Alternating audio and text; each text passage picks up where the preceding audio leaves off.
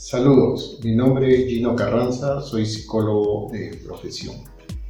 En esta oportunidad y a raíz de una consulta que recibí por, por correo, eh, me estaban preguntando acerca de la evolución psicológica del ser humano.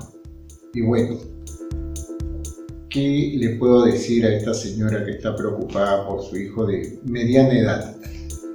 Este, los tiempos han cambiado, ¿ok? Eh,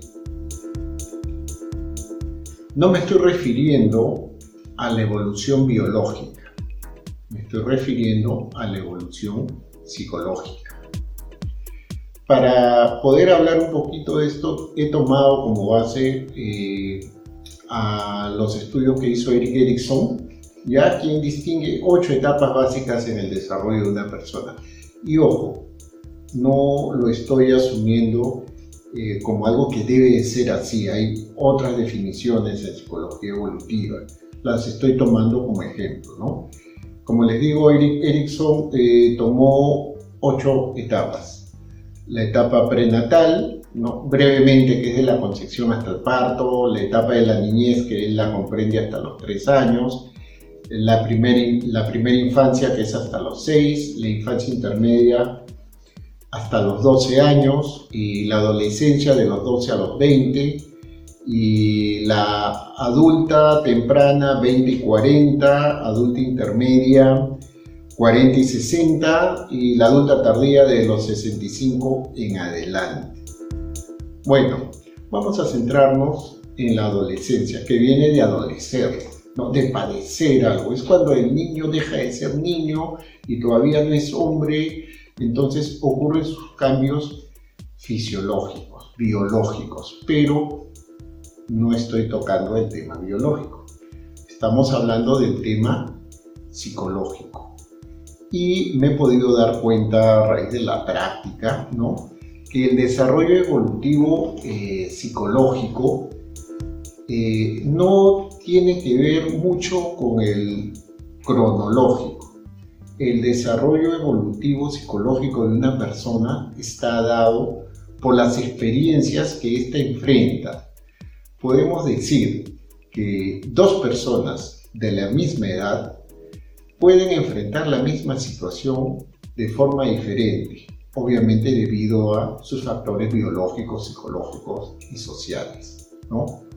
O dos personas de la misma edad no necesariamente tienen las mismas experiencias y esto va a determinar su grado de madurez. Entonces centrémonos un poquito.